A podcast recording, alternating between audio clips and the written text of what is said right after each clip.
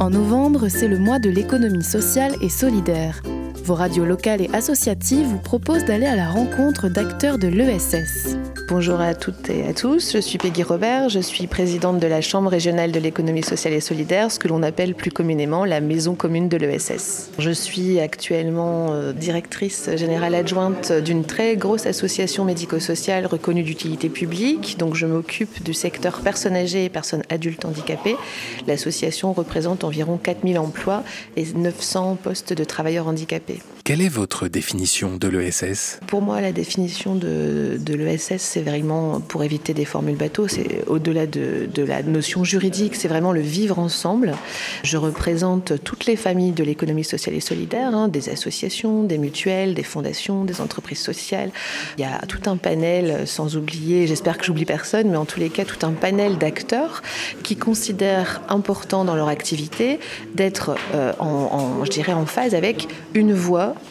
euh, une personne. Et ça, c'est très important et ça a une conséquence aussi sur la façon d'envisager l'accompagnement des personnes euh, dans la relation au travail et dans la relation aux, personnes vulnérables que l'on assiste, que ce soit dans le cadre du handicap ou euh, bien évidemment de la cohésion sociale. Et donc, elles ont aussi cette possibilité d'être citoyennes, acteurs de leur accompagnement, au même titre que les salariés, et dans la gouvernance, une personne, une voix. Et ça, c'est vraiment fondamental. Je rajouterai également que nous créons des richesses, mais qu'elles ne se redistribue pas au profit d'une personne, par exemple, dans une logique capitalistique. On est vraiment dans le fait de servir le projet politique en redistribuant cette richesse au soutien du projet politique avec une déclinaison salariale ou à destination des personnes ou du projet politique que l'on sert. La Chambre régionale de l'ESS, qu'est-ce que c'est? La Chambre régionale de l'ESS, depuis 2014, est enfin reconnue au niveau juridique. Donc c'est une chambre, elle n'est pas consulaire, mais c'est une chambre comme une chambre euh, de, l'agriculture, par exemple, ou la chambre de commerce. Par contre, nous ne levons, nous ne levons pas l'impôt. Euh, nous bénéficions d'un soutien de l'État et des régions et des collectivités territoriales pour bien évidemment exercer notre mandat. Euh, le projet politique de la CLES est imposé par la loi de 2014. Nous intervenons dans le développement économique, dans la formation des acteurs de l'ESS. Enfin, c'est une grande diversité puisque je rajouterai également l'observatoire, le plaidoyer hein, des acteurs de. On représente toutes les familles de l'économie sociale et solidaire, mais donc on a également nécessité de questionner notre modèle financier.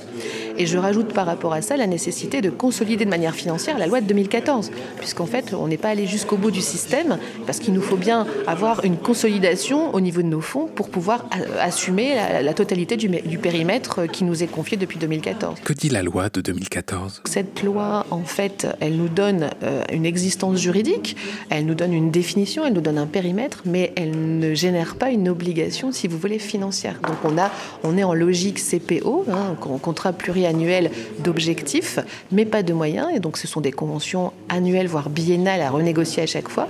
Par contre, ce qui est vraiment important, c'est que nous avons l'obligation de soutenir l'État et la région euh, tous les deux ans pour mettre en place la conférence régionale de l'ESS. Et donc, ça, ça permet de faire un état des lieux des besoins des acteurs pour ensuite convenir d'une politique sur les trois prochaines années. Donc, quelque part, là-dessus, ça va aussi permettre de mettre en place des obligations de, de moyens et de résultats pour les chambres avec des, des moyens financiers et donc des indicateurs de réussite. Donc, on a vraiment professionnalisé avec les acteurs le dialogue, je dirais, financier et social au niveau des responsabilités des CRES.